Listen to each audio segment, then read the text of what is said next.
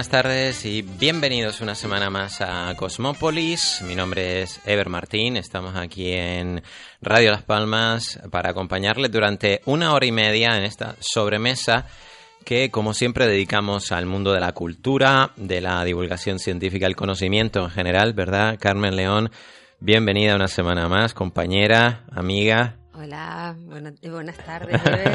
Eso de compañera y amiga me encanta. Ya me lo he ido ganando, ¿no? Después de, venir. La verdad, estar aquí, la verdad que sí, de, aguantarme a mí, ¿no?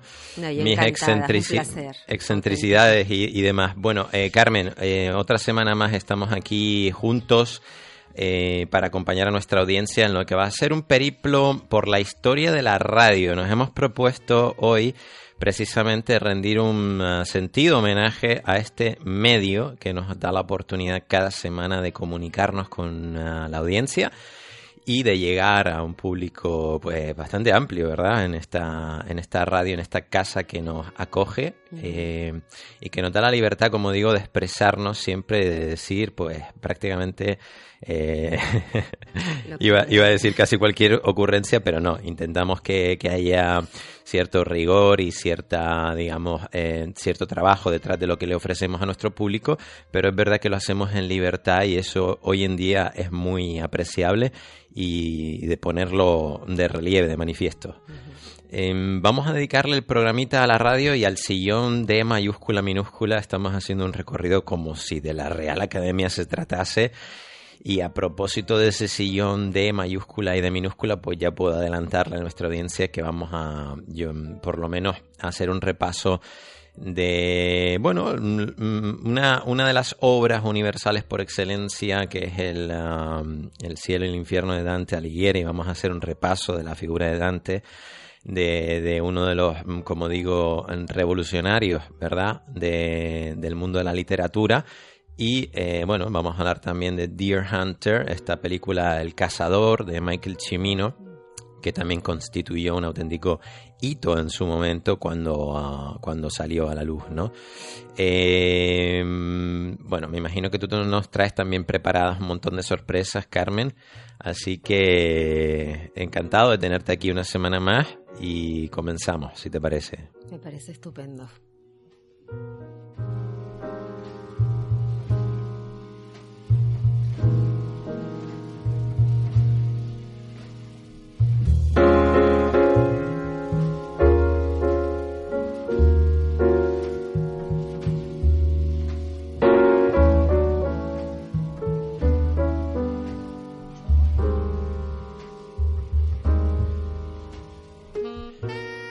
Bien, hemos comenzado el programa, pues bien acompañados también por la música de John Coltrane, este Naima, y eh, como decíamos, nos habíamos propuesto hoy hablar sobre la radio, eh, bueno, haciendo un repaso histórico a lo que es el nacimiento de este medio de comunicación, que yo creo que es el medio de comunicación por excelencia. ¿verdad? Hay muchos, Carmen, que, que, hablan de la televisión, el impacto evidentemente que ha tenido la televisión y más recientemente, por supuesto, la incorporación de Internet que ha revolucionado completamente pues em, el mundo digital y el mundo de la comunicación eh, para siempre, ¿no? Convirtiéndolo casi casi en aquel uh, intelecto agente, aquel nous eh, poéticos que, que describía Aristóteles, ¿verdad? Esa especie de intelecto agente que, que está a un solo clic de distancia de descubrirnos una vasta eh, cantidad de información y de documentación que tenemos ahí siempre disponible 24/7 365. Bueno, la radio entendida como, como medio de comunicación, pues podemos decir que bueno, son señales de audio a través de ondas, ¿no? que viajan eh, y bueno, mm, la historia de la radiocomunicación y de la tecnología que posibilita la transmisión de estas señales mediante modulación, pues es una historia, digamos, eh, que ya empieza con una cierta polémica, Carmen, porque eh, no le podemos atribuir realmente a nadie el invento de la, de la radio, ¿no? Hay, hay gente que se le atribuye a Marconi, mm. hay gente que habla de que, bueno, antes de Marconi estuvo un, ruso, un tal Alexander Stepanovich Popov, que hizo algunas demostraciones en San Petersburgo, en Rusia, También, eh, por supuesto, quien le atribuye parte de ese mérito a, Nikola Tesla, que también trabajaba sobre un aparato radiofónico en San Luis, Missouri, en, su lugar de residencia. Y como digo, evidentemente a Guillermo Marconi en Reino Unido, que trabaja para una fábrica de patentes. E incluso aquí en España nos toca más de cerquita y yo sé que a ti te gusta que siempre pongamos en valor lo, nuestro, el comandante Julio Cervera, ¿verdad? Que, también eh, se, le, se le atribuye de cierta manera ese invento de la radio. A propósito de, de, la radio, pues podríamos decir que es fundamental la aportación del físico escocés de James Clerk Maxwell, que formuló aquella teoría de las ondas electromagnéticas allá por el año 1885, ¿no?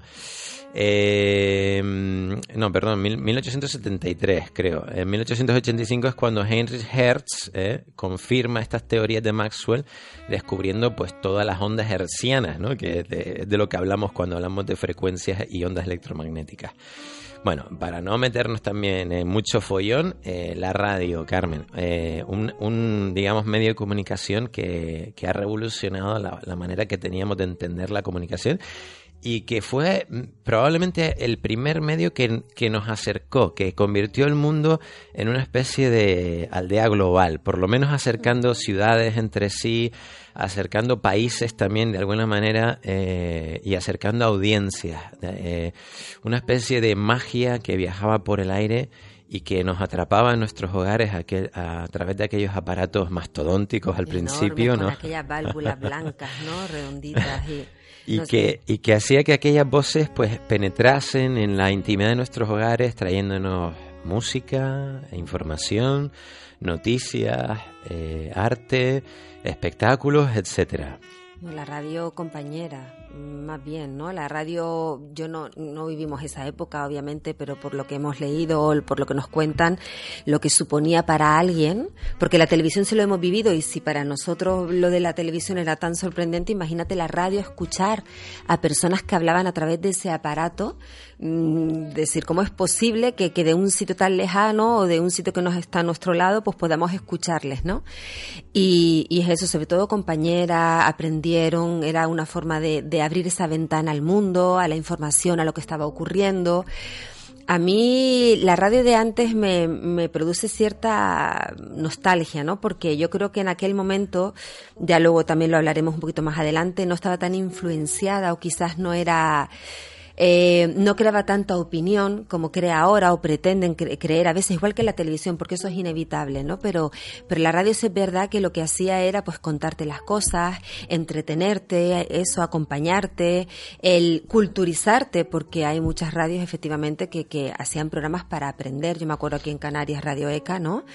Que ha hecho tantísimo por todas estas personas que no sabían leer o escribir, yo creo que, que tenía su, su, su, finalidad didáctica, ¿no? Entonces la radio con esas voces, porque yo siempre hay una cosa que, que noto ahora un poco de diferencia, ¿no? Eh, eh, las personas que hacen radio actualmente, aparte de, de las voces maravillosas como, como las voces como, como este Carlos, Herrera, Luis del Olmo, que son voces que subyugantes que te atraen y te atrapan, Iñaki Gabilondo, tener esas voces que tú y te imaginas que detrás de esa voz, quién puede ser físicamente, quién está detrás, ¿no? Sí, Carlos. Eh, exacto. Y, y, otras muy características como eh, Federico Jiménez Los Santos o Gemma Nierga, es decir, todo un espectro ideológico, pero de, voces muy Pero voces muy impactantes, Sí, mm. que te, que te, que te enamoran, que te llenan, que, que te atraen en cierto modo. Quizás ahora también se hacen muchos programas de radio y se ponen a personajes un poco más mediáticos porque, bueno, pues están de moda por lo que sea, ¿no?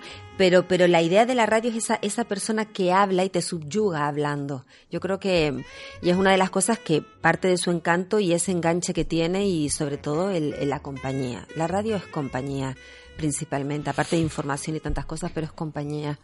Bueno, me encanta la definición que has hecho, Carmen, de, acompañamiento y después, si te parece, hablaremos de medios pagados de sí mismos y de pagados por, por, por, partidos políticos o con un sesgo ideológico. Por eso yo ponía mucho en valor al principio del programa el poder estar en un ámbito como el de Radio Las Palmas, donde mm. se nos permite digamos, eh, la editorial desde la, desde la libertad y sin ningún tipo de, sesgo, pero vamos a intentar eh, transportarnos a esos comienzos de la radio e intentar imaginarnos cómo era al principio para una familia cualquiera, para, para bueno, esa persona que adquiría un, transistor, un aparato de, de, de transmisión de, de, radio y lo instalaba en su hogar por primera vez y escuchaba ese sonido que entraba en su, en su casa como dices tú, para acompañarle, para estar ahí presente de alguna manera durante todo el día como una especie de fantasmagoría, porque claro, en aquel momento también... Era algo que no se entendía, ¿no? Como era... Y el conocimiento técnico científico era limitado al respecto, como siempre sucede con cualquier tecnología, ¿no? Es como ahora,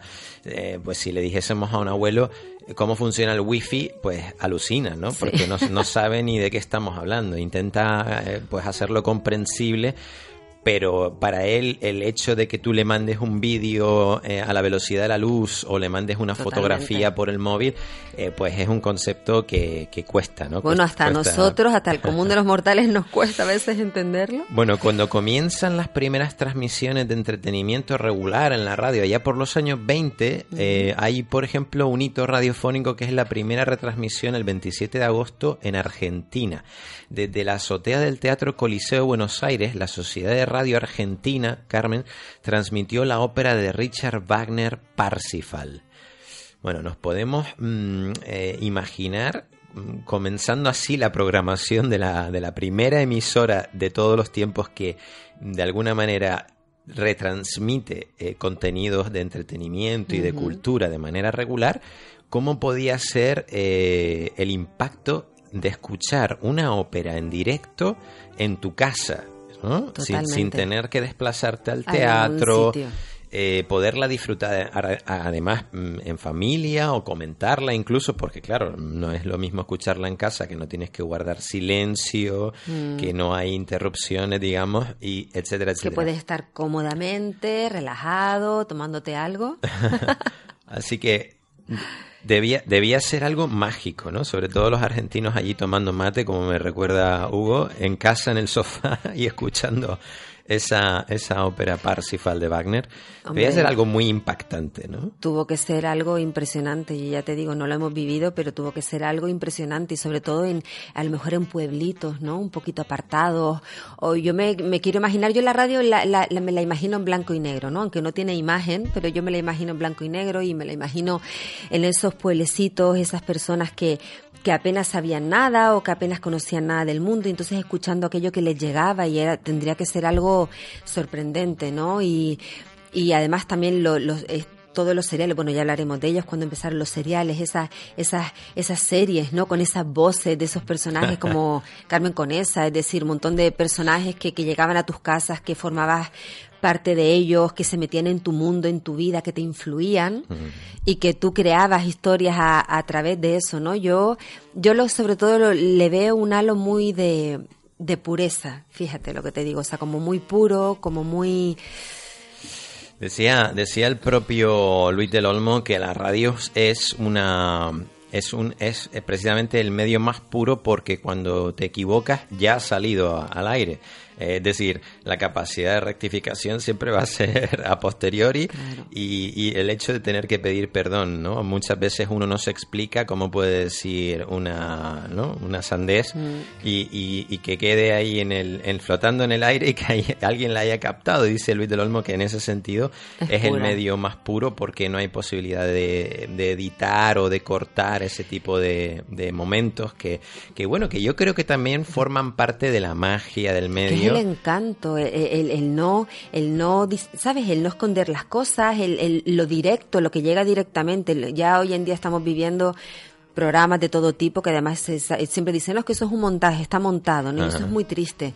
O sea, que esa, esa, esa, el ser algo tan directo, yo creo que eso se agradece y si fallas, oye, pues estupendo porque encima te hacen más humano, ¿no? Con lo cual siempre es positivo. Ese es el poder de seducción y el poder también sensual, sensorial de, mm. la radio, de, de una voz y el ver que en esa voz hay algo de autenticidad o que se pretende, digamos, también pues bueno, perseguir de alguna manera eh, una, una cierta verdad, ¿no? Porque claro, me imagino que de manera subjetiva cada comunicador intenta transmitir una parte de lo que ha aprendido, de lo que sabe, o de lo que puede llegar a conocer mm. y, de alguna manera mm, conectar con ese público y, hacerse parte ¿no? de, la vida. Yo creo que para un comunicador lo más importante es que la gente te, te reconozca. Eh, alguna, alguna, algún sello, una huella, una firma una forma de transmitir las cosas.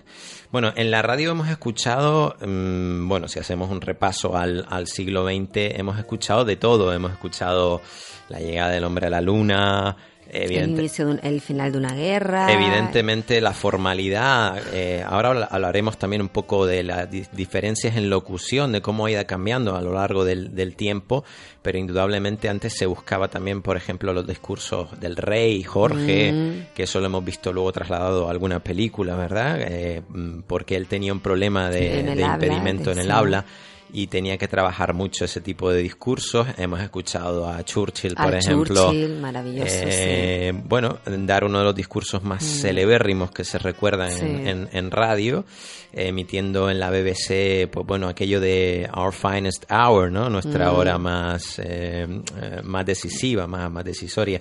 Bueno, hemos escuchado también, indudablemente, bueno, mm, de todo, ¿no? decías tú las, las radionovelas, nos describían Mario Vargas Llosa que comenzó eh, su periplo como, como, literato, pues además de colaborando en un periódico, eh, escribiendo radionovelas, ¿verdad? Y, construyendo esos personajes que luego iban a, filtrarse en los hogares de todas esas personas que escuchaban, ¿no? Y fíjate tú, además, la idea aglutinadora, porque la radio aglutinaba a la familia, se sentaban todos en torno a la radio. Hoy en día todo, eh, como hemos hablado tantas veces, prima lo individual y es verdad que la técnica ha hecho que seamos individuales en todo, ¿no? Pero antiguamente se, se, se, sentaban todos alrededor de la radio a escucharla, ¿no? En momentos importantes, cruciales, de, de, final de una guerra, de, de cualquier o cuando la invasión de, de Polonia, lo que sea, ¿no? Entonces, unía a las familias, ¿no? Que eso también se ha perdido, que lo hemos hablado tantas veces aquí, que eso se ha perdido. Entonces esa, esa, esa idea de esa radio de antes, que lo que hacía era, oye, sentar a las familias alrededor para luego comentar y yo creo que es una cosa que se ha perdido y, y que bueno, que, que era muy, muy bonito, de tantas cosas que se pierden, pero bueno, la técnica es así, por un lado bueno y por otro lado hace que seamos muy independientes y muy individuales. Eh, para darnos una medida del poder que podía tener la radio al principio, Carmen, y para entender, eh, trasladándonos a ese contexto histórico de, las primeras mm, radiotransmisiones, mm, podíamos contar la anécdota de una, una, célebre anécdota también de que tiene que ver con el cineasta Orson Welles. Claro, la Guerra de eh, los Mundos. El día, el día que realiza una adaptación de, lo, de la Guerra de los Mundos y provoca un pánico inusitado en, en, la, en los oyentes un 30 de octubre de, de hace, bueno, pues más de 75 años eh, hace una adaptación de esa novela de H.G. Wells mm. y a pesar de que el estudio, el, Columbia Broadcasting en Nueva York, había presentado al propio Wells al principio del programa y, bueno, había presentado también a, la obra La Guerra de los Mundos en el Mercury Theatre, pues la emisión salió a, a la luz en 59 minutos provocando un auténtico pánico contra la población en el que incluso se llegaron a producir suicidios. Es decir, la, la, población llegó a asimilar que estaba siendo invadida por alienígenas y en ese momento mucha gente eh, pues decidió quitarse la vida. Esto nos da una medida de, cómo una especie de, bueno, de, intervención eh, artística, creativa, en aquel momento pues no se supo medir qué tipo de consecuencias podría, podría acarrear en el sentido de que Claro, la gente todavía no conocía el medio como otra cosa que no fuera una fuente fidedigna de información, por mm. todo eso que hablábamos de los discursos muy solemnes de reyes, de presidentes del gobierno, etcétera, etcétera. Y claro, cuando escucharon a un cineasta pues haciendo una adaptación de una novela, pensaron que estaba retransmitiendo una invasión alienígena.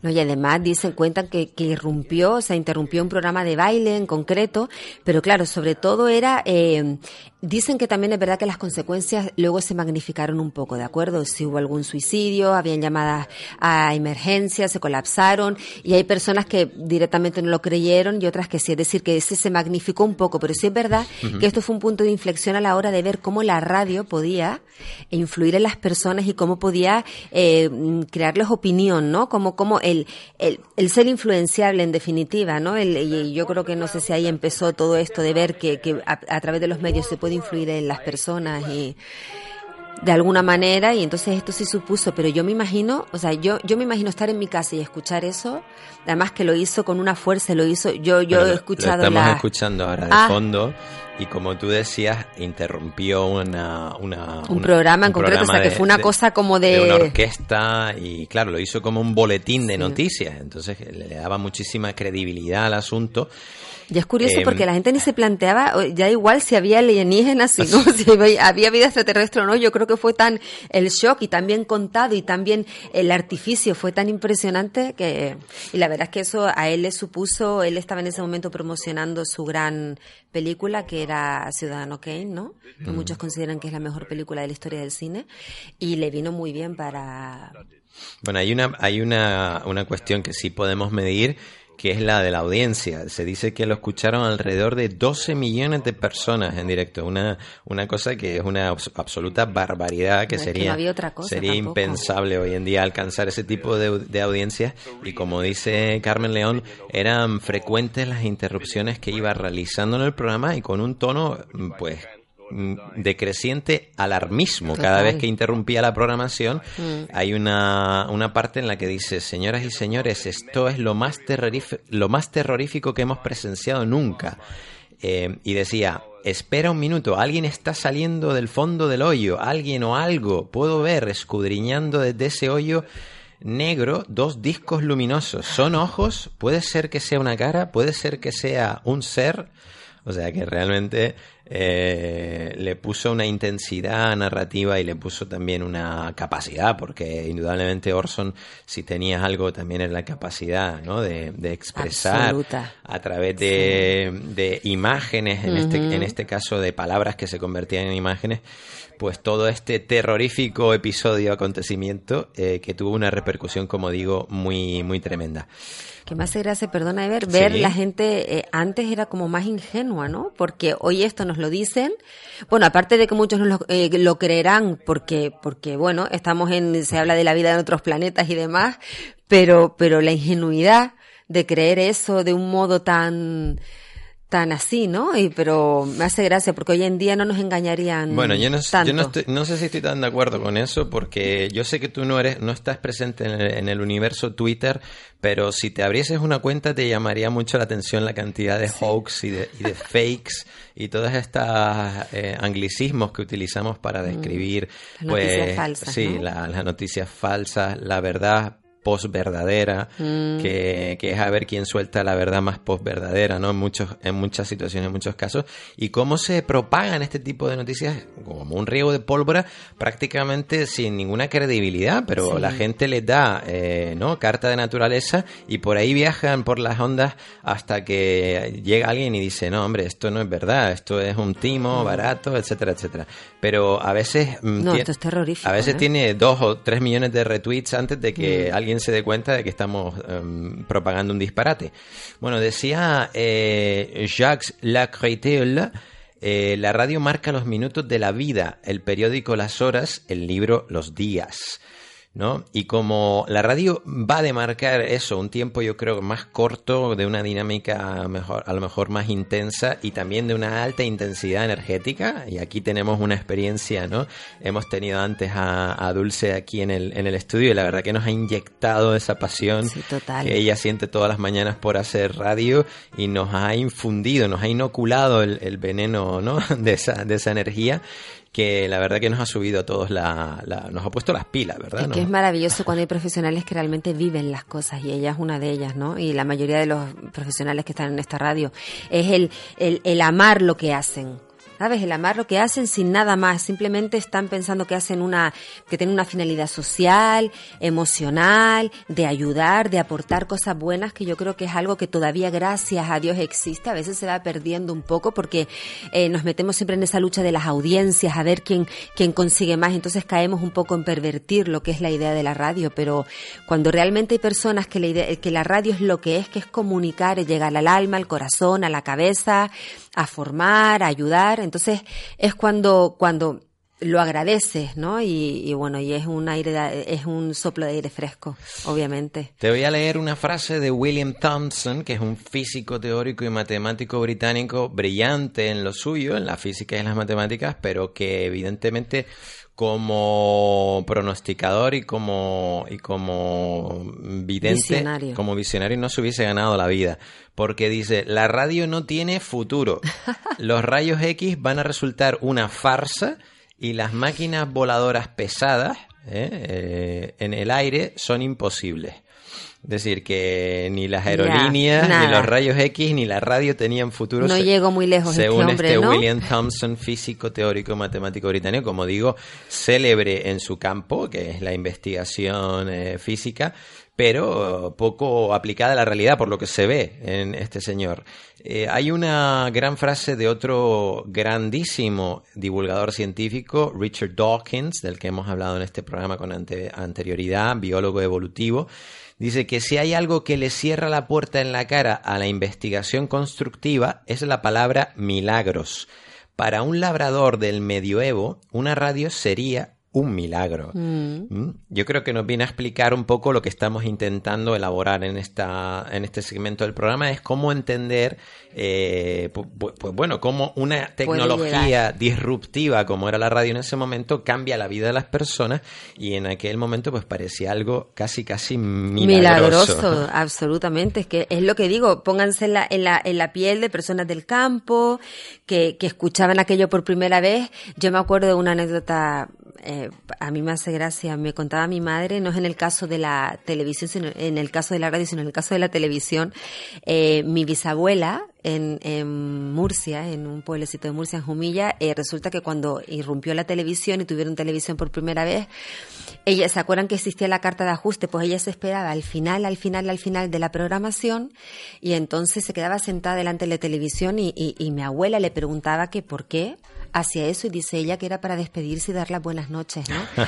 Porque son cosas que, que no se entendían y ella esperaba como una señora para despedirse a estas personas que estaban hablándole en la televisión. Bueno, pues la radio podía ser una cosa un poco parecida, ¿no?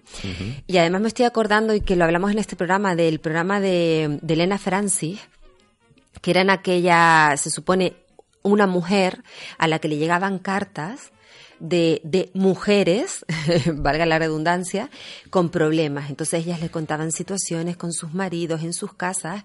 Eh, estamos hablando de la época en que la mujer era un total cero a la izquierda y estaba totalmente su, supeditada a las normas y al poder del señor, de su marido. Y entonces pues llegaban cartas, ¿no? Diciendo que no sabían qué hacer, cómo lo podían llevar en el terreno sexual, en el terreno afectivo. Y entonces ella les contestaba y estuvo muchísimos años en antena, ¿no? Luego sí es verdad que yo vi un programa mm, no hace mucho que decían que todas las contestaciones no existía esta Elena Francis, sino que incluso hablaban de que estaba la iglesia, el opus detrás, porque generalmente las respuestas que se le daban eran de sacrifícate, sumisión, obedece, ¿no? O sea, que la radio también, a ver, mm, también es consecuencia de época. Sí, y un elemento indudablemente de control, a veces, pues, Por supuesto. seguimos escuchando catequesis en la radio, mm. seguimos escuchando discursos. Hay radios que hablan que a veces de religión, nos, nos ponen los pelos de punta, se dicen algunas mm, cosas por ahí que yo creo que tienen dudosa legitimidad y, en, muchas en muchas ocasiones constituyen delitos de, auténtico odio, ¿no? Cuando, cuando no es propaganda o cuando no, cuando no es directamente apología de la violencia o de otro tipo de actitudes que no creo que sean, eh, digamos,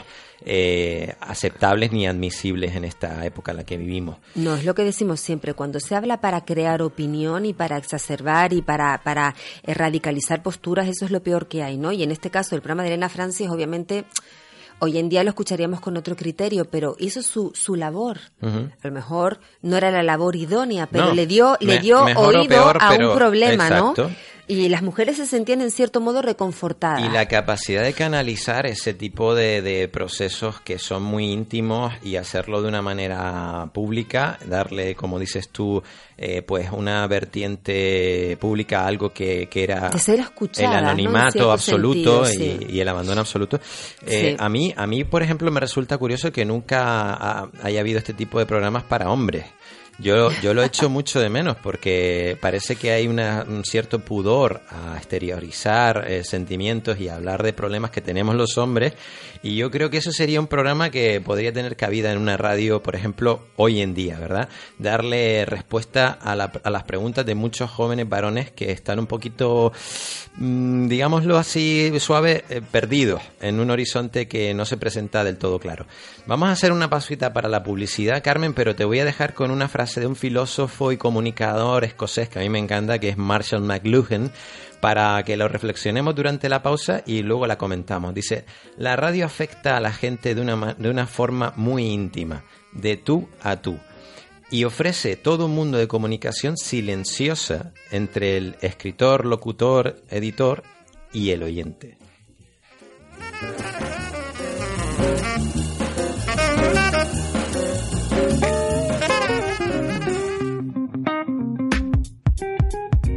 Escuchas Cosmópolis con Eder Martín.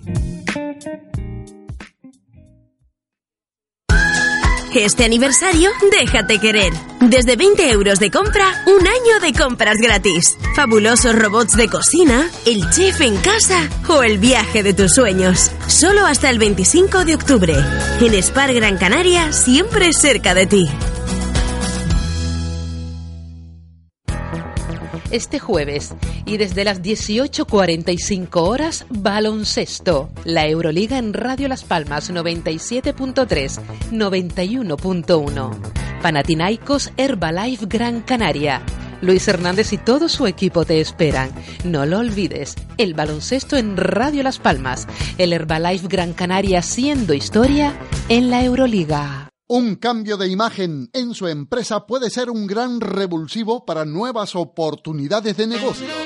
Luminosos Imagen pone a su servicio un gran equipo de profesionales, tecnología de última generación y diseños novedosos e impactantes, rotulación parcial o integral de vehículos, impresión digital gran formato sobre lona, vinilo cartón pluma, grabados en cristal, piedra, madera, placas comerciales, cruces de farmacia, corte y fresado por pantógrafo industrial y luminosos en general. Luminosos Imagen trabajando para las mejores empresas de nuestro archipiélago. Instalaciones y oficinas en la calle Atalaya 10, Urbanización Industrial Las Torres. Teléfono de atención al cliente 928 67 54 50. 928 67 54 50. Luminosos Imagen.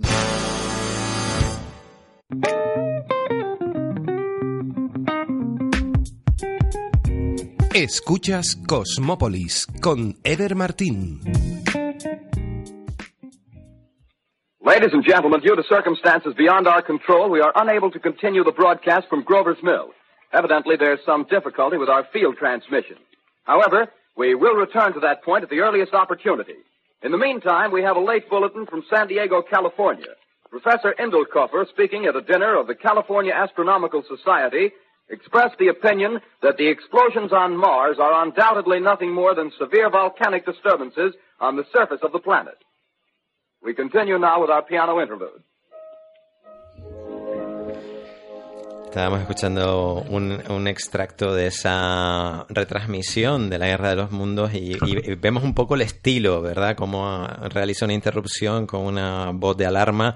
y voz convincente, porque convence. Y da ese flash, ese boletín de noticias sobre los acontecimientos que están teniendo lugar Y luego, bueno, dice, y les vamos a mantener informados y seguimos con nuestro concierto de piano. Es, es magnífico porque es como, eh, aquí en la radio todavía no nos han inva- Invadido. invadido y podemos seguir retransmitiendo el concierto de piano, ¿verdad? Bueno, me parece, bueno, eh, de estas cosas abs- absolutamente fantásticas e irrepetibles porque todo el mundo, bueno, una vez eh, se ha producido esta, esta intervención, pues es una cuestión irrepetible, ¿verdad? Es aquello de, como dicen los, los expertos, eh, la cuestión efímera, ¿no? Que tiene el, el asunto, yo, yo creo que lo hace todavía más eh, extraordinario.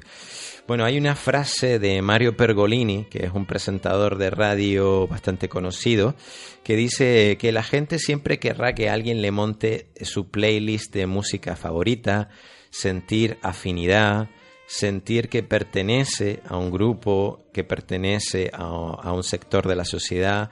Dice, por eso va a seguir existiendo la radio. Eh, ha habido momentos de crisis en los que incluso se dudaba de que el medio pudiese seguir existiendo. Sí. Eh, la- evidentemente la readaptación a los medios digitales ha sido un proceso arduo y complicado.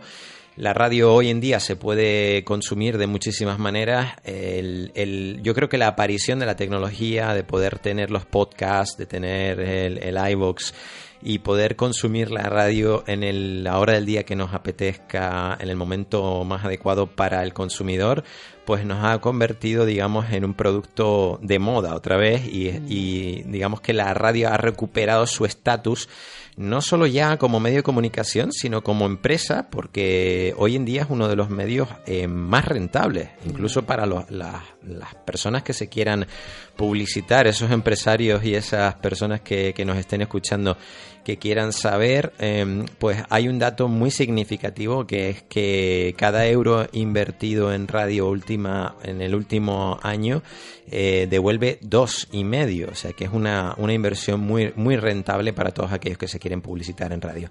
Como digo, esa adaptación siempre es complicada, ¿no? Eh, Carmen, ha habido un, un periodo, un impasse en el cual, pues bueno, la radio ha sufrido los los mm, bueno los La- la efectos incursión de la técnica los efectos de de- la, ah. de la incursión de la técnica pero como ha pasado en, en- tantas otras cosas como el mundo de la música del cine que han tenido que readaptarse a las plataformas digitales a consumir pues eh, listas en iTunes en Spotify etcétera etcétera La cosa es reinventarse, ¿no? Pero yo creo que, que el hecho de tener, de poder ir en el coche tempranito, cuando a lo mejor has tenido que madrugar y de repente le das al botón, o sea, y aparece la radio y escuchas una voz y tú dices, bueno, estás levantado como yo, te acompaña, eso no, no se va a perder. Yo creo que no se va a perder. Sí es verdad que, que estamos como en el caso de la televisión, hay las radios, hay opiniones para todos los gustos, todos tiran para un lado, tiran para otro, a veces no sabes a quién creer porque si escuchas una radio y escuchas otras, las versiones son un poco diferentes. Pero bueno, de eso se trata, ir escuchando diferentes cosas y sacar tu propia conclusión. Pero obviamente e- esa es lo que he dicho al principio, esa compañía que te hace la radio, esa mm, de ponerla y estar escuchando a alguien, esa información que te puede dar, sea más correcta, menos correcta, sea más influenciable o más influenciada o menos, está. Y yo creo que eso es algo que no, no se va a perder. Así como es verdad que la televisión va perdiendo adeptos, hay muchas personas que, que no la ven, sí. lo ven ya el- cosas por internet, el ordenador o lo que sea. Yo no, yo no sabría, por ejemplo, cómo des- describir eh, los contenidos televisivos en los últimos 6-7 años porque no me entero de nada. No, Sí. no consumo televisión, eh, no, no puedo tampoco entrar a valorar las polémicas que se producen alrededor del ente público Radio Televisión Española o de los canales privados que me han comentado que son absolutamente sectarios también en sus contenidos, pero no te sabría decir porque es que en mi casa están como desintonizados. Es decir, el aparato de televisión se ha convertido en una especie de adorno decorativo eh, para poner eh, películas o para, Series. para ver series o para tener, digamos, em, la televisión digital a la carta, que es lo que realmente uno consume, las distintas plataformas que hay disponibles, etcétera, etcétera, ¿no?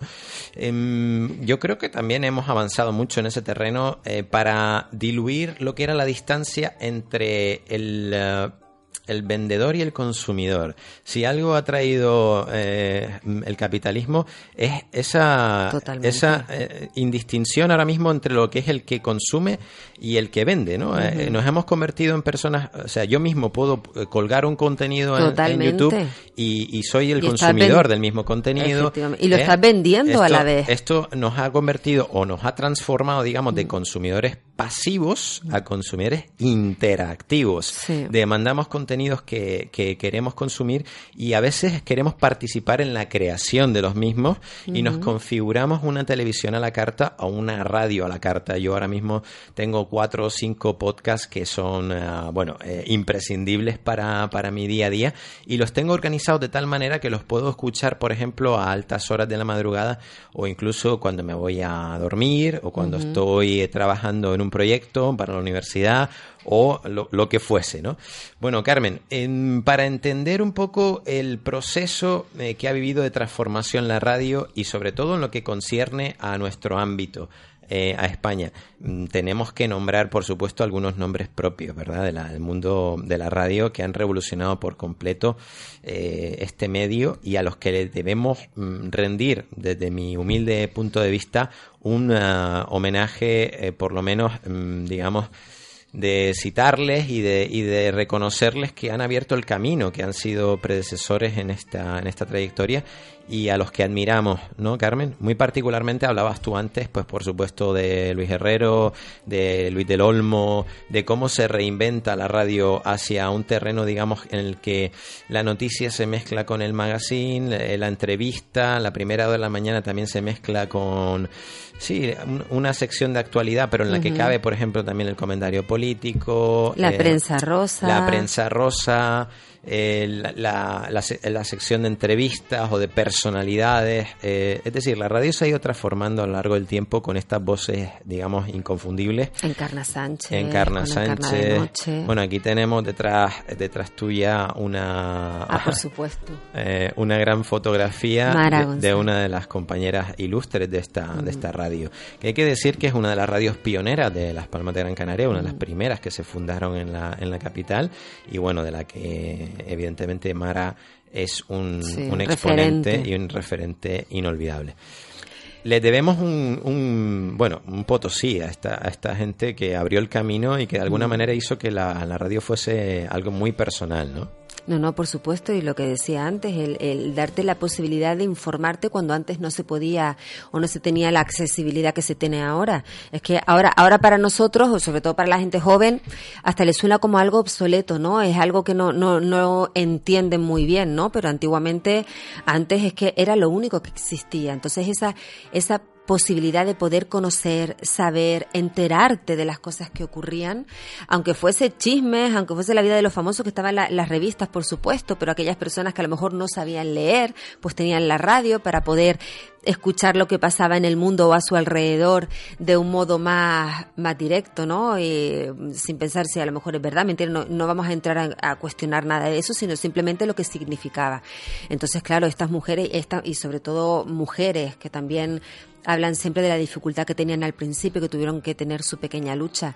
Pero yo también me acuerdo de Carrusel Deportivo, yo no soy deportivo, yo no, no, no me gusta especialmente el deporte, pero Carrusel Deportivo con, con este hombre...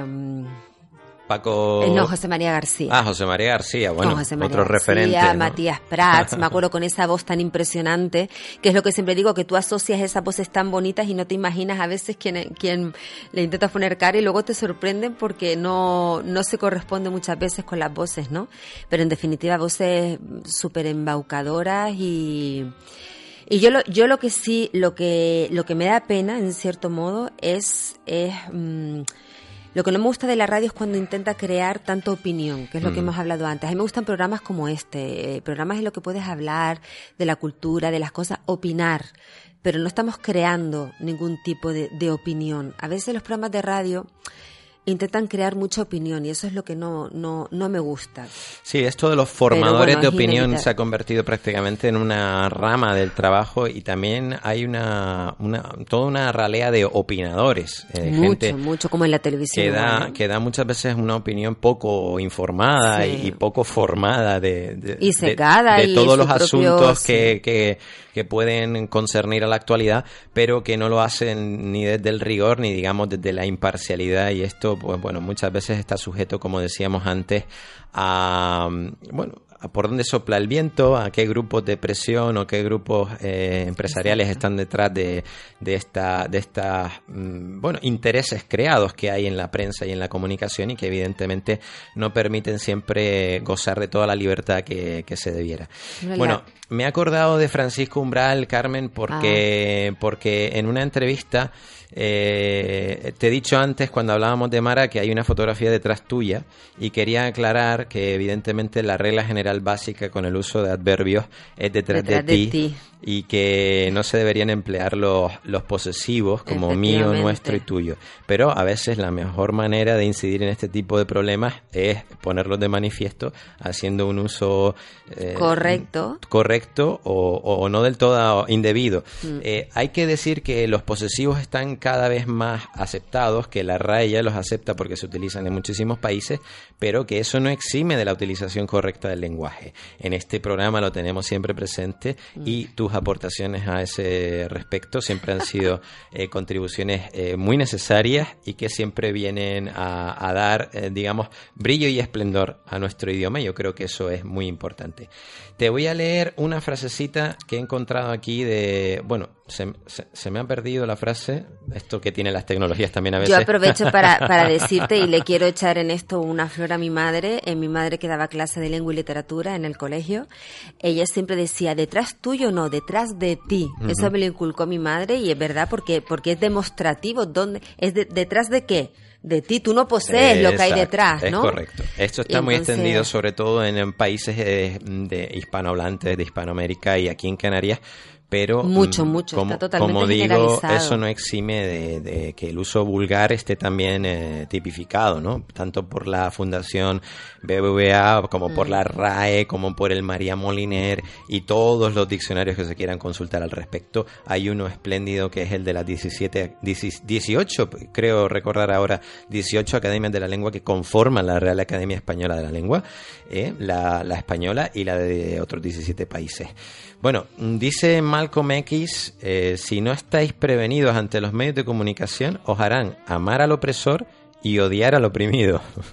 Esto para ilustrar lo que veníamos comentando hasta ahora, Carmen, de cómo, eh, pues bueno, muchas veces se nos quiere presentar una realidad sesgada para mm. favorecer intereses, digamos, particulares o de grandes grupos empresariales en este país, pues hemos tenido recientemente una especie de confabulación de los medios mm. y, también de aglomeración de los medios, porque hay dos grandes grupos que controlan casi todos los medios de comunicación en este país. No, no hay, digamos, una liberalización real del mercado eh, de los medios de comunicación y eso hace, como decimos, que haya menos pluralidad. En ese sentido, nosotros siempre vamos a celebrar la apertura de un mercado a distintas corrientes de opinión mientras eh, se adscriban un poco a lo que a lo que es bueno ciertos códigos y, y la ética digamos profesional que es inherente a este trabajo que por eso lo que digo es una pena hay que por eso hay que Mm, escucha todo eh, y, saca tu propia conclusión, pero hay que dar herramientas para sacar nuestras propias conclusiones. Y es una pena que, que bueno, que exista este tipo de... Además, es que hablan con una seguridad hablan como, como convencidos de lo que están diciendo, crean cátedra eh, y no se puede hablar así. Yo, yo pienso que igual que se dice cuando hablan de una persona es culpable, no, presunto culpable, pues aquí se debería decir cuando ellos van a dar una opinión, es mi opinión, es lo que yo pienso y es lo que yo considero, para que por lo menos al que está oyendo diga, oye, es su opinión, oye, pues vamos a cuestionarlo o vamos a ver si hay otros caminos, ¿no? Otra, otros pensamientos. Pero desgraciadamente, por eso nos quedan los, los programas que no hemos hablado, los programas bueno, de música. Bueno, a mí me encanta que hayas dicho que te encanta este programa. Por supuesto. Eso es fantástico. es que si no nos echamos flores nosotros. Si a ti te encanta y que trabajas aquí, yo, maravilloso. Oye, estamos escuchando de, fondo esta acertadísima aportación que nos hace nuestro compañero Hugo. El, el vídeo va a matar a la estrella de la radio. Esto en los, en los años 80, ¿verdad? De canción. Era como, bueno, la imagen se va a cargar, eh, pues el elemento, la palabra y la, la radiotransmisión se va a ver afectada por la llegada del vídeo. Es verdad que en un momento determinado, pues eh, eh, evidentemente tuvo un impacto la llegada del de, vídeo y de la televisión de forma masiva, pero no han logrado terminar con, nosotros. no. ¿Mm? Gracias a Dios. Y podríamos decir además que, que la radio sigue manteniendo eh, un cierto prestigio que en las televisiones se ha perdido en muchas, en muchas franjas horarias, Carmen. Tenemos programas que de verdad quedan un poquito de vergüenza ajena, son, son auténticos corrales de, bueno, no sé. Son como la prensa, la prensa rosa, eh, yo no tengo nada en contra de la prensa rosa, no, no la comparto, de acuerdo, pero, pero sí es verdad que son como, mm, hablan, eh, ponen, yo lo que veo en este, en este tema es que estos contertulios ponen sus pensamientos en la persona de la que están hablando. O sea, no, porque él estará, no, porque, por ejemplo, Pedro Sánchez o Mariano Rajoy, no, porque él estará pensando esto y esto. Y digo, pero ¿cómo lo saben? Sí, el, no pueden saberlo. Tan, tan, manido y tan traído. Usted lo que quiere decir. Claro, pues no, señor. Es yo, que yo, lo que quiero decir ya lo, ya lo, estoy diciendo, no hace falta que usted me lo, me lo explique. Bueno, eh, la radio no solo es contar la vida de la gente, Carmen, sino sobre todo escuchar la vida de los demás. Nos dice el compañero, el compañero Carlos Herrera, esta voz engolada, esta voz potente de la radio, característica, ¿no? Y que nos ha acompañado durante muchos años. Bueno, a, don Carlos se le puede criticar lo que se le quiera, pero indudablemente se ha convertido en un patrón oro prácticamente de la radio española y allá donde va, pues le sigue, eh, bueno, toda una, una corte de fieles y de, y de seguidores de las más numerosas de este mm. país. Eh, escuchar, nos dice Carlos Herrera, escuchar a los demás es tan importante como hablar. A veces nos queremos atropellar con un montón de conceptos, eh, queremos mm, llevarnos a la boca más de lo que podemos masticar. y, y, y, solo se trata de, escuchar bien lo que nos está contando el otro y de extraer algo de eso que estamos aprendiendo en cada momento, ¿no? Pero es que está claro, es que el escuchar, escuchar es tan importante. O sea, tenemos, gracias a Dios, el don de la palabra, podemos expresarnos y podemos hablar. Entonces, por favor, escuchémonos, porque si hablamos para no escucharnos, es que cuántas veces decimos, no, es que nos encontramos con un muro obtuso, no, puedes, eh, no puedes razonar, no puedes explicar, da igual lo que hagas. Entonces, es una pena, hay que escucharse y sacar las conclusiones, lo que decimos tantas veces, ¿no? Y, otra cosa que mm, hay programas de radio que lo que estaba intentando decir antes, musicales, que han aportado tanto en la música. Radio 3, te descubren que, que, hacen su papel cultural, que no hablan de otras cosas y que no están quizás tan influenciados ¿no? Eh, desde el punto de vista político y que son estos los, los 40 principales o cadena dial, es decir, eh, que escuchas música, ¿no? Y la música siempre también tienen esa, esa, esa, y aquí, por favor, el inolvidable FM, que yo soy una devota antes de entrar a trabajar aquí, o sea, antes de, de participar en esto, yo, inolvidable FM, me ha acompañado, madre mía, tantas veces, porque yo soy muy nostálgica de las canciones de, de los 80, de los 90 y demás, ¿no? Mm. Entonces, bueno, vamos a escuchar un poquito de música porque a mí me dicen los oyentes de este programa, algunos que la verdad tienen la amabilidad de llamarnos, saben que tienen las líneas abiertas de este programa para cuando quieran intervenir, hacernos recomendaciones, pedirnos cosas, sugerencias, qué querrían cambiar, qué querían aportar.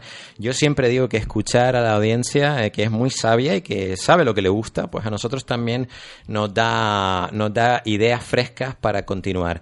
Bueno, vamos a escuchar un poquito de música porque me dicen esos oyentes, oye, yo escucho tu programa, dicen, mi dosis de cultura semanal es Cosmópolis, porque además pones la música que me gusta. Eso de identificarte ¿no? Con, ah, la, con la epítome del cool, que es eh, el jazz, y estamos siempre escuchando a los grandes maestros, porque como no puede ser de otra manera, en este programa tenemos clase, ¿no, Carmen? Si me permites la, la Tú pedantería. Tienes mucha clase musical y eso hay que reconocerlo y los oyentes me darán la razón. Bueno, vamos a darles un poquito, vamos a darles un poquito de Sonny Clark aquí a toda pastilla para animarnos a esta sobremesa de tarde de hoy miércoles.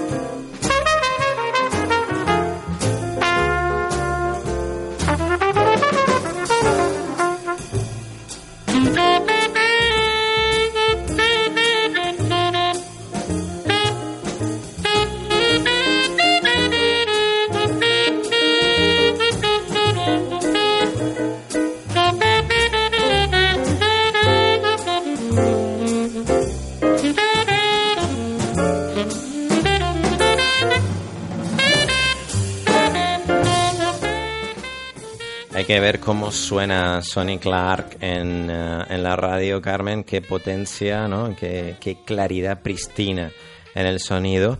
Y este cool strutting, estábamos hablando precisamente del epítome de, de lo cool, esta época que para mí eh, pues abarca y engloba eh, este movimiento de lo cool, ¿no? De la música negra, cómo se va transformando en mainstream, cómo de, del blues y del jazz y del soul va, va emergiendo la historia de la música norteamericana, eh, que yo creo que va a conformar de manera más o menos mm, integral pues gran parte de la segunda mitad del siglo XX y hasta nuestros días, ¿no? Dicen que el jazz vive una gran crisis.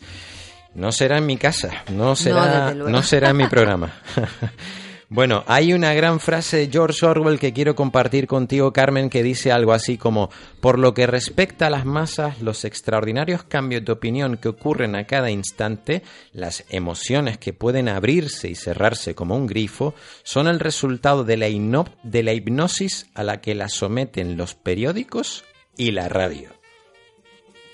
Bueno, volvemos a hablar de volvemos control de hablar de lo masas. mismo, Además, claro. bueno, Orwell, hablábamos antes un poco de la, de la granja particular que se ha creado en el, el circo de la televisión y nada mejor que la granja de Orwell, ¿no? En la que los animales hablan para, para hacer esta, bueno, este símil, si me lo permites, que, que podríamos extrapolar a la situación de, de ese medio de comunicación que yo creo que tiene un gran potencial. La televisión indudablemente podría ser un medio de comunicación mm, destinado a, a, bueno, a elementos que tienen que ver con la educación, la enseñanza de nuestra juventud y que podría aprovecharse de otra manera. Eh, Pero totalmente. si- si la llenásemos de personas con, con prestigio y la llenásemos de personas ilustradas, la verdad es que daría gusto ver la televisión. En, en algunos países todavía se intenta. Hay, hay eh, cadenas de televisión que todavía tienen debates públicos de alto nivel, en la que, por ejemplo, los científicos son auténticas estrellas, ¿no? Eh, personas que hablan de los astros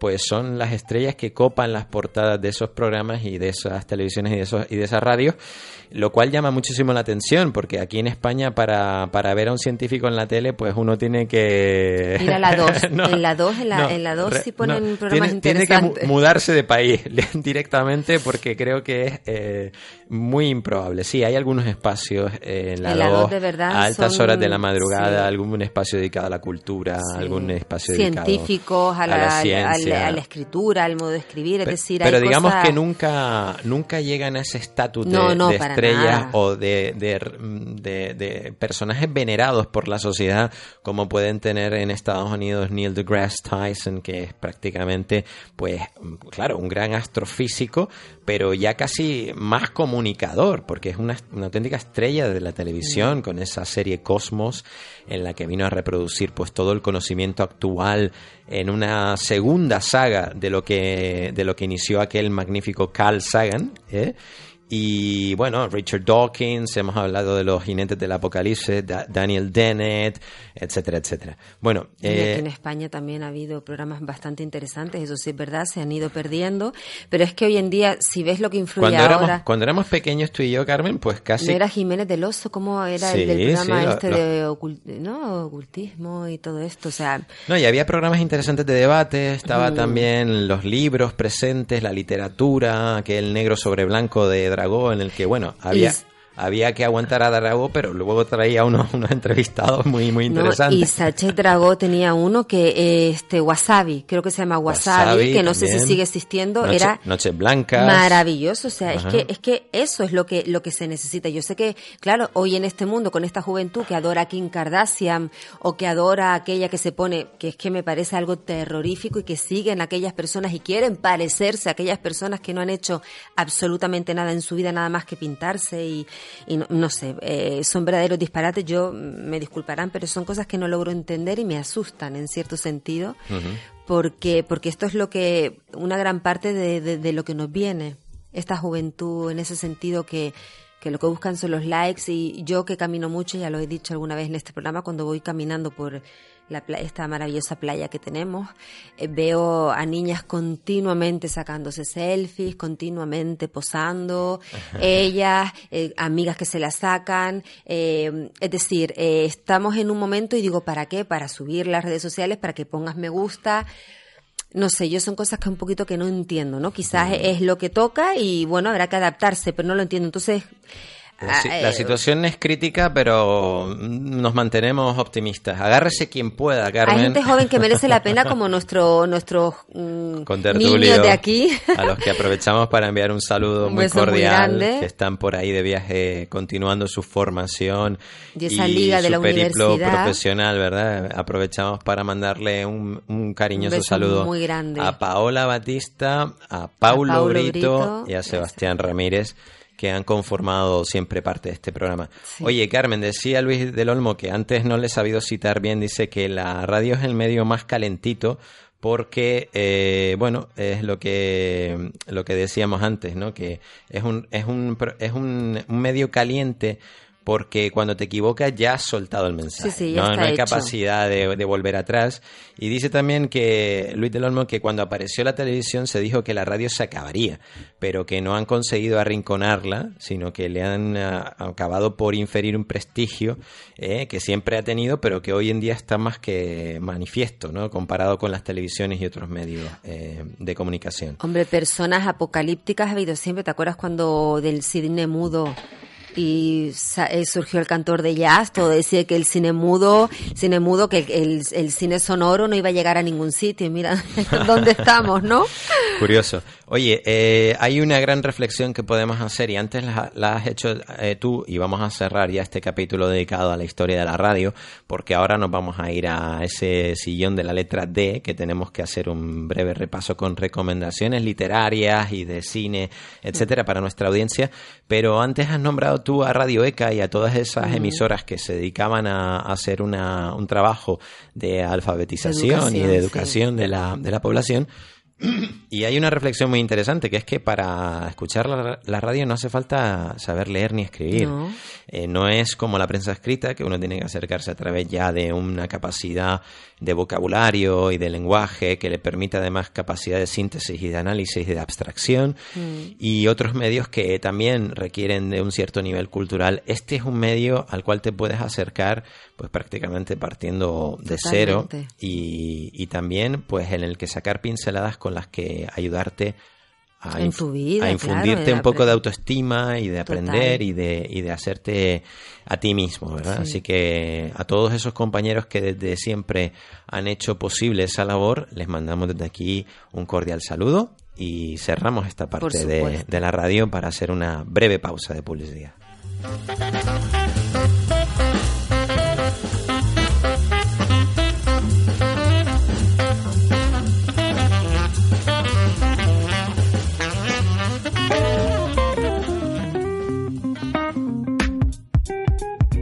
Escuchas Cosmópolis con Eder Martín.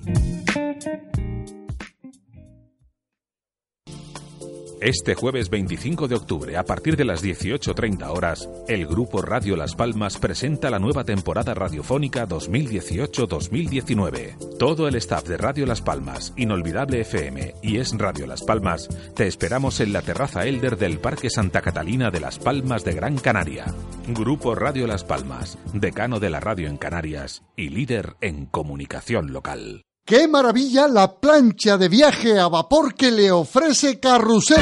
Por solo 35 euros. Una plancha que funciona a vapor para liberar de arrugas la ropa.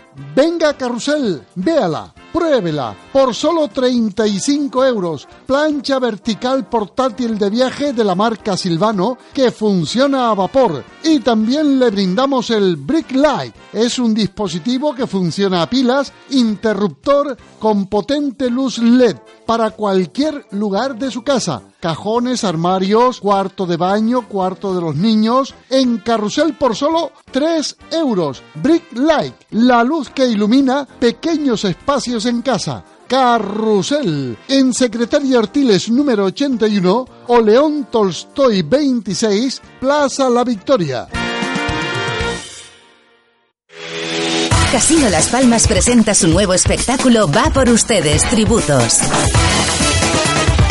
14 únicos espectáculos que disfrutarán los primeros que reserven esta inolvidable cena más show. Consulta en casinolaspalmas.com las fechas del exclusivo espectáculo y compra por solo 29 euros. Vive esta mágica velada. No dejes que te la cuenten. Plazas limitadas. Casino Las Palmas. 30 años de emociones. Casino Las Palmas recomienda el uso responsable del juego. Un mal uso del juego puede producir adicción. La práctica de los juegos está prohibida a menores de edad. Fútbol en la sintonía de Radio Las Palmas. Jornada número 10 de la Liga 1-2-3 en Segunda División. Este sábado a partir de las 5 de la tarde desde el Estadio Gran Canaria, Unión Deportiva Las Palmas, Club Deportivo Numancia. Siga todas las incidencias de este partido en la sintonía de Radio Las Palmas, 97.3 y 91.1 FM. Unión Deportiva Las Palmas, Club Deportivo Numancia.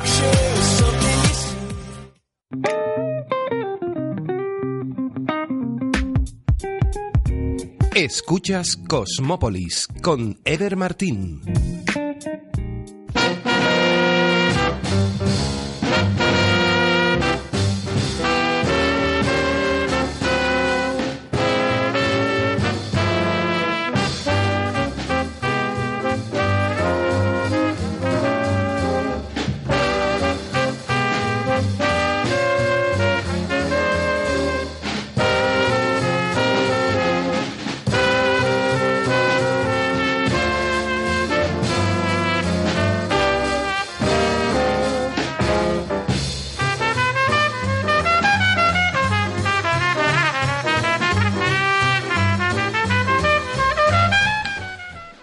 Continuamos en Cosmopolis en esta tarde de miércoles en la que hemos hecho un repaso por la historia de la radio y en la que ahora nos vamos a sumergir en la letra D para darles algunos nombres de autores o de, mm, bueno, mm, películas, etcétera, que les vamos a recomendar del programa. Hoy es um, día 17 de octubre y parecía que eh, anunciaba un poco la llegada del, del otoño ya, el, el, la climatología los últimos días en la ciudad de Las Palmas de Gran Canaria. Hemos tenido lluvias intermitentes.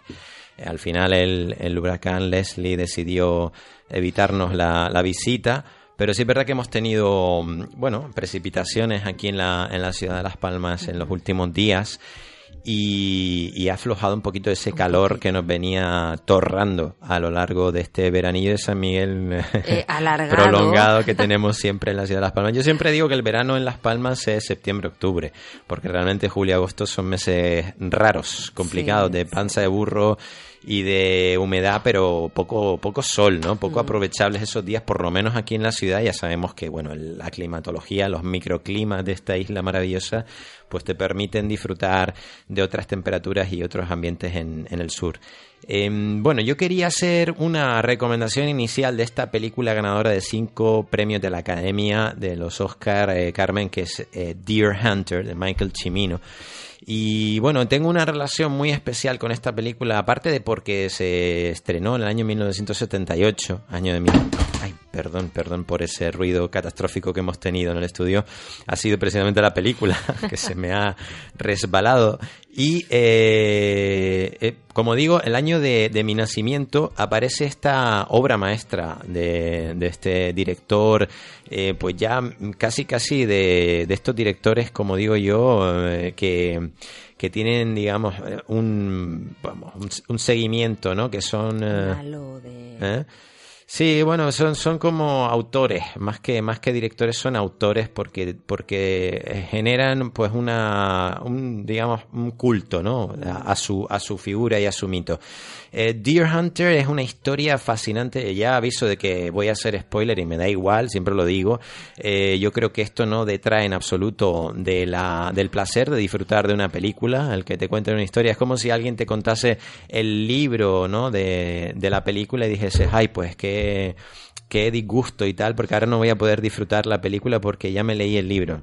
Pues esto, eh, menuda tontería, ¿no?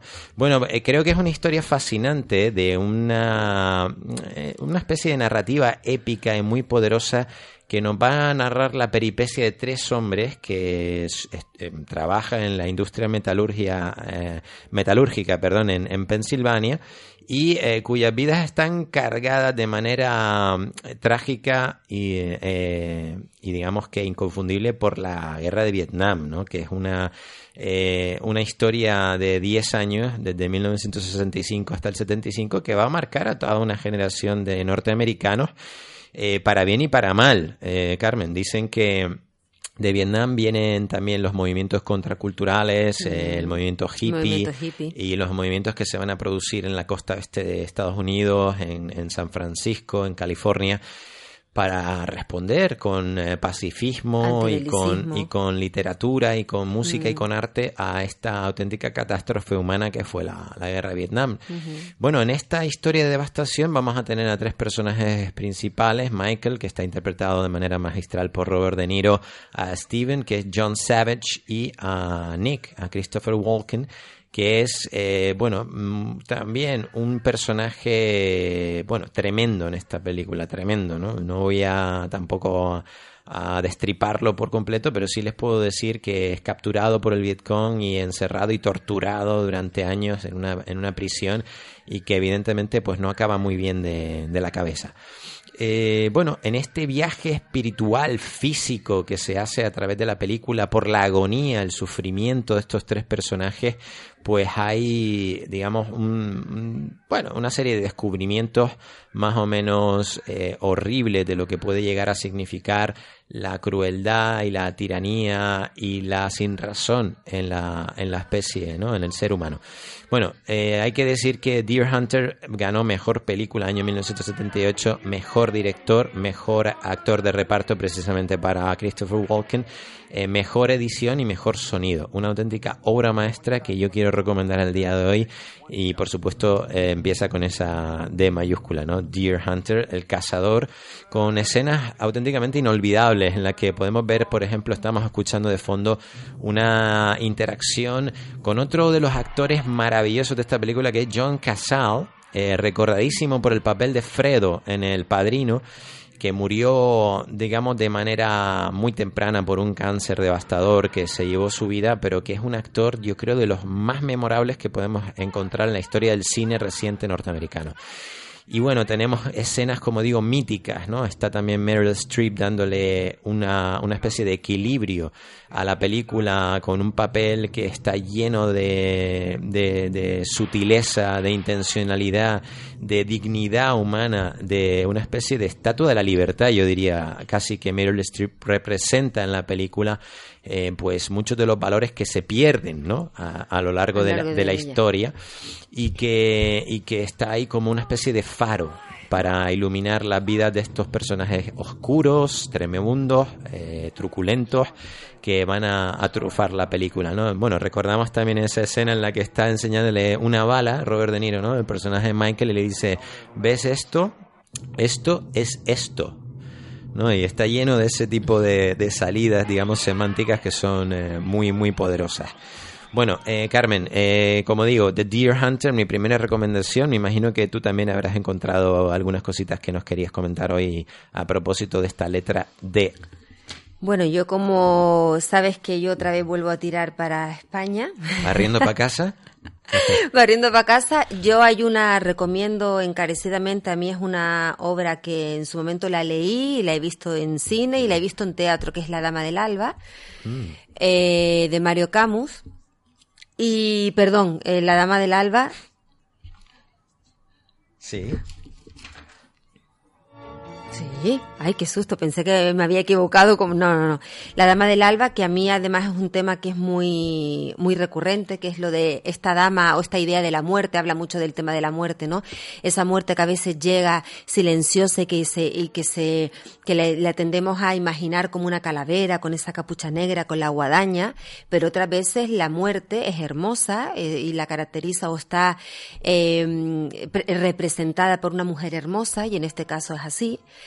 Y esto me hace recordar también Quién teme a Joe Black, ¿no? La película Sí. de que es como muy recurrente Anthony el tema sí, y Brad Pitt, y. Brad Pitt, que es el tema muy recurrente de que la muerte te viene a buscar, ¿no? Y que es algo irremediable. Entonces La Dama del Alba es una historia maravillosa, ella viene a, a buscar a alguien porque se lo tiene que llevar, además ella habla, explica el porqué y entonces, bueno, no le voy a explicar nada ni le voy a contar de lo que va, pero eh, hay una maravillosa representación en la que la Dama del Alba es esta mujer que a mí me parece maravillosa, que es Marisa Paredes, hace un papel increíble y la recomiendo encarecidamente, ¿no? Y también recomiendo, también tirando para España, a... Yo creo que la, la Dama del Alba te referías a la, a la, a la versión cinematográfica de la obra de Alejandro Casona, que es el dramaturgo de la obra. de Alejandro Casona, Y por eso estabas tú ahí Sí, trabada sí, sí, con, Alejandro Casona, con- por favor, Con Mario sí. Camus, que hizo la... que es el director. Una interpretación, digamos, eh, cinematográfica, la llevó al cine. Discúlpenme porque Una adaptación. se me No, no, sí, se- yo el- creo que se entendió perfectamente que querías decir No, que... pero es Alejandro Casona, que lo admiro y vamos, me parece un escritor increíble y maravilloso. Además, es una de, mi- de mis obras favoritas, ¿no?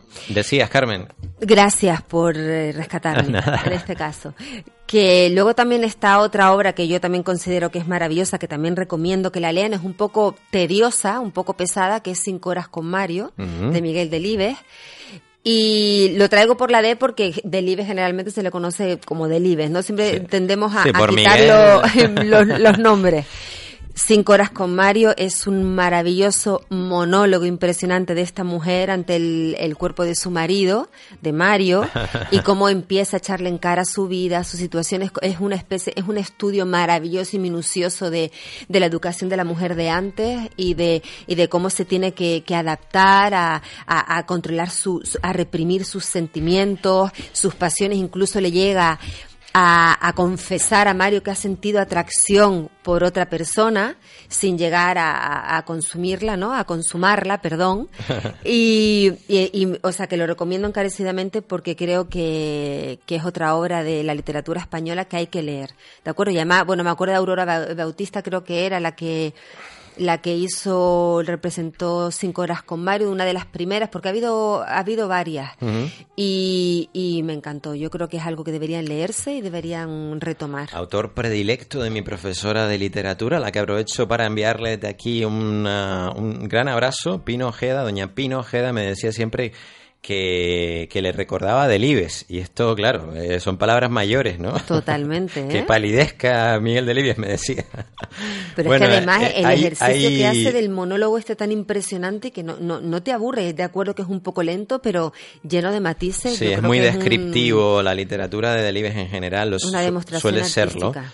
Pero también con una es casi un orfebre del, del lenguaje. Yo creo que es muy recomendable para todos los que quieran acercarse a la literatura de Delibes y esa es una de las obras que, que más eh, puede, digamos, atraerles, ¿no? Por el camino de, de, de Delibes.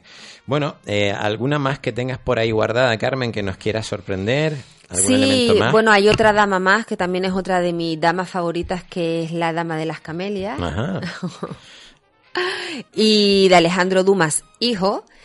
Y bueno, esta historia también que fue llevada, eh, fue, se, se inspiró en ella o se basó en ella Verdi para La Traviata, que es otra de mis óperas Sí, sí, sí. favoritas y es esta historia tan tan impresionante en la que se conjuga bueno pues la prostitución el, el ser el concu- concubina y demás no y todo el reproche social o la reprobación social ante una mujer que bueno parece que no va a encontrar nunca el amor no va a ser redimida por el amor pero aparece el amor verdadero pero bueno está condenada a, a no ser feliz quizás por esa vida disoluta no me parece también es una historia trágica eh, y también de mi de mis favoritas me acuerdo la película, una, la película que también la recomiendo, en blanco y negro de George Cukor, creo que era, y ella era Greta Garbo y. Robert Taylor. Y Greta Garbo no era especialmente una de mis actrices, no ha sido una de mis actrices favoritas, pero reconozco que esa caída de ojos era ma- lánguida, era maravillosa, ¿no? Entonces, mm, Nos desarmaba, ¿verdad? Sí, creo que es otra otra otra obra que empieza por D que habría que que leerse, por lo menos o acercarse a ella o a la película si le es más más fácil y bueno, hablar de Dostoyevsky, Crimen y Castigo, por ejemplo, que también es otra obra Ajá. maravillosa sobre la, la locura humana y que nos invita un poco a volvernos locos y, y a romper un poco con, con las cosas, el libre albedrío, ¿no? Y el también habría que leérselo, pero bueno, reconozco que a lo mejor es un poquito más denso, pero otra maravilla No, de, de la literatura. Maravilloso. Yo creo que de Dostoyevsky también me gustaría recomendar El, el Jugador También. y, y El Idiota. Eh, yo creo que son obras a las que nos podemos acercar y están de rabiosa actualidad, porque nos van a seguir hablando con una profundidad psicológica sobre los personajes, Sí. sobre eh, esas debilidades humanas que muchas veces se ponen de manifiesto casi eh, de manera involuntaria, ¿verdad? Mm. A, tra- a- a través de, de la, de la escritura y que en eso yo creo que era un auténtico maestro, ¿no? El, Mm. el- el novelista. Y bueno, mm, también de, de, de Dostoyevsky, publicada en 1880, Los hermanos Karamazov. Ay, también es que es maravillosa Auténtica también, obra sí. maestra. ¿eh? El escritor pasó casi dos años escribiendo esta obra. Eh, bueno, y yo creo que es también una gran eh, representación de lo que de lo que era el momento histórico, pero desde el análisis psicológico de los personajes, una vez más, de cómo se tejen esas relaciones eh, familiares o interfamiliares o de la familia cómo- y- extensa. Y cómo se meten en la cabeza de los personajes, cómo crean esos, esos personajes con esa profundidad, con esa lucha, con esas contradicciones, ¿no? Yo creo que hacen una, una e- es un estudio minucioso y, y eso está de plena actualidad porque es lo que hay, es que el ser humano es el ser humano con todos sus colores y con todos sus matices y, y encontrar escritores, yo quizás echo de menos esto, ¿no? Yo mucho de menos en la literatura actual, reconozco que no soy muy ávida lectora de, de la escritura de hoy en día, pero este tipo de personajes sí los hay, hay autores maravillosos como Arturo Pérez Reverte, o sea, hace personajes mm, fuertes, contundentes, mm, Sí, bueno, con personalidad. No, no vamos a meter, eh, con todos los respetos por el don Arturo, no le vamos a meter el mismo paquete que Fyodor Dostoyevsky, con todos los respetos. No, pero me refiero que también Pero, hacen su eh, juego psicológico, pero yo creo entiendo, que... entiendo que, que, que eches de menos un tanto esa, literatura clásica Mucho, que, mucho, que- mucho, que hemos amado profundamente. Sí. Y también el cine clásico que es recurrente en, tu, en tus recomendaciones, Carmen, que siempre, siempre, está presente, ¿no? El, el, análisis del cine clásico, yo creo que como punto de referencia tampoco se hacen películas clásicas hoy en día. Ahora se hacen remake, ahora está Nacido una estrella, que es otro remake. La descarta, ¿no? Completamente, como si fueran historias trilladas con todo lo que hay que aprender, con toda la sutileza que hay en, eso, en esos guiones y en esas historias, que muchas veces, bueno, las, nuevas generaciones pues están o crecen completamente ajenas, ¿no? A, ese, a ese nivel, digamos, de sutileza. Además de diálogos brillantes, ricos, divertidos, profundos. Decir, es que no lo hay. Yo me cuesta ver películas hoy en día que tengan, por eso soy mucho del, sí soy una defensora, y, y creo que lo he dicho en este programa, del cine europeo, porque todavía creo, hay películas italianas, películas francesas, no quizás, si hacen una, una, eh, eh, una descripción del, del, mundo social, de las personas, eh, generalmente lo hacen a modo de humor, ¿no? humorísticamente, y, sí es verdad que, que, representan mucho de lo que hay ahora. Yo vi una que era una mujer que cumplía 50 años y era que volvía a vivir a casa de sus padres, y bueno, era algo divertidísimo. La película era muy divertida, pero, pero sí es verdad que esa profundidad, esa, de esa, esa personajes tan gordos, ¿no? Tan inmensos, tan con tantas variables, con tantas aristas, yo creo que, que no, que no hay ahora. Mm. Se tratan temas profundos y temas que nos interesan, pero a lo mejor no se llega a conseguir esa, esa anatomía, ¿no? Ese, ese no, no son tan redondos, ¿verdad? Muchas veces echamos de menos esa, esa autopsias. Hay que hacer verdaderas autopsias de, de, esas personalidades que, que quizás faltan un poco hoy en día, sí. Oye, Carmen, la verdad que me ha encantado. Me han encantado las recomendaciones que traías hoy. Yo quería hablar un poco de, de Dante, lo anuncié al principio del programa, pero claro, Dante Alighieri da casi para un monográfico de una semana. Eh, indudablemente yo creo que nos hemos quedado un poco sin tiempo para, para mm, no confundir a la gente, pues simplemente diremos que, que Dante evidentemente es uno de los escritores más importantes, ¿eh? conocido por escribir la Divina Comedia, que también empieza por D, una de las obras fundamentales de la transición del pensamiento medieval al renacentista, ¿no? y una de las cumbres de la literatura universal, pues dicho prácticamente por todo el mundo. Yo creo que también es el, creador de la lengua italiana, es lo que llamarían en aquel momento el, el volgare, ¿no? El, el, idioma vulgar, pero que hoy en día constituye el, el italiano, porque en aquel momento pues se seguía escribiendo en latín. Entonces, bueno, yo creo que junto a, bueno, a Séneca, a Boccaccio Y, a Petrarca sigue en esa misma línea y, va, digamos, eh, conformando lo que hoy sería el, ah, el, ah, el idioma italiano actual, ¿no? Moderno.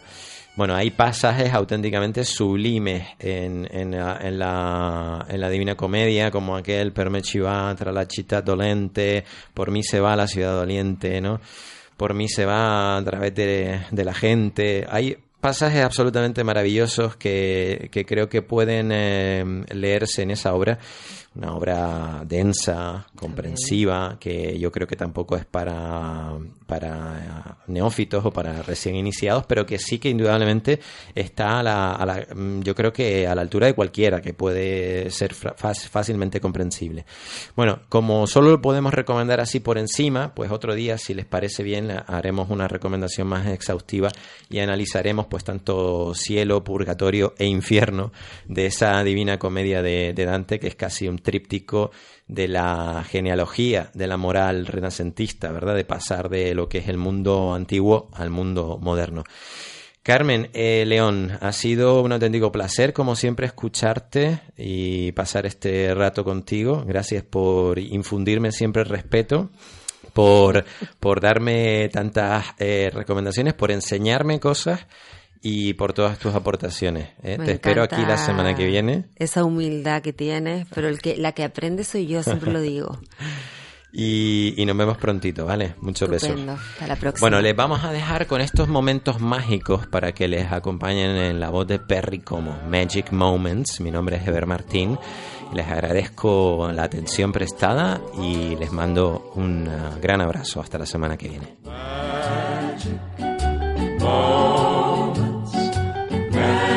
Memories we've been sharing. I'll never forget the moment we kissed the night of the hayride. The way that we hugged to try to keep warm while taking the sleigh ride. Magic moments, memories we've been sharing. Magic moments when two hearts are caring. Time can't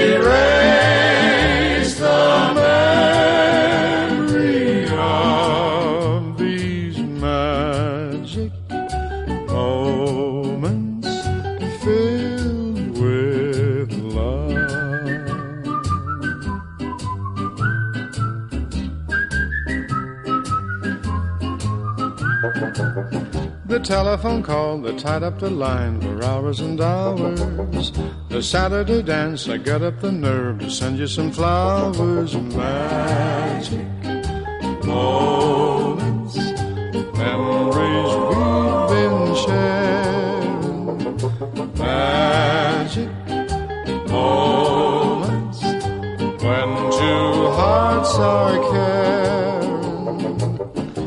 Time can't erase the memory of these magic moments filled with love. The way that we cheered whenever our team was scoring a touchdown.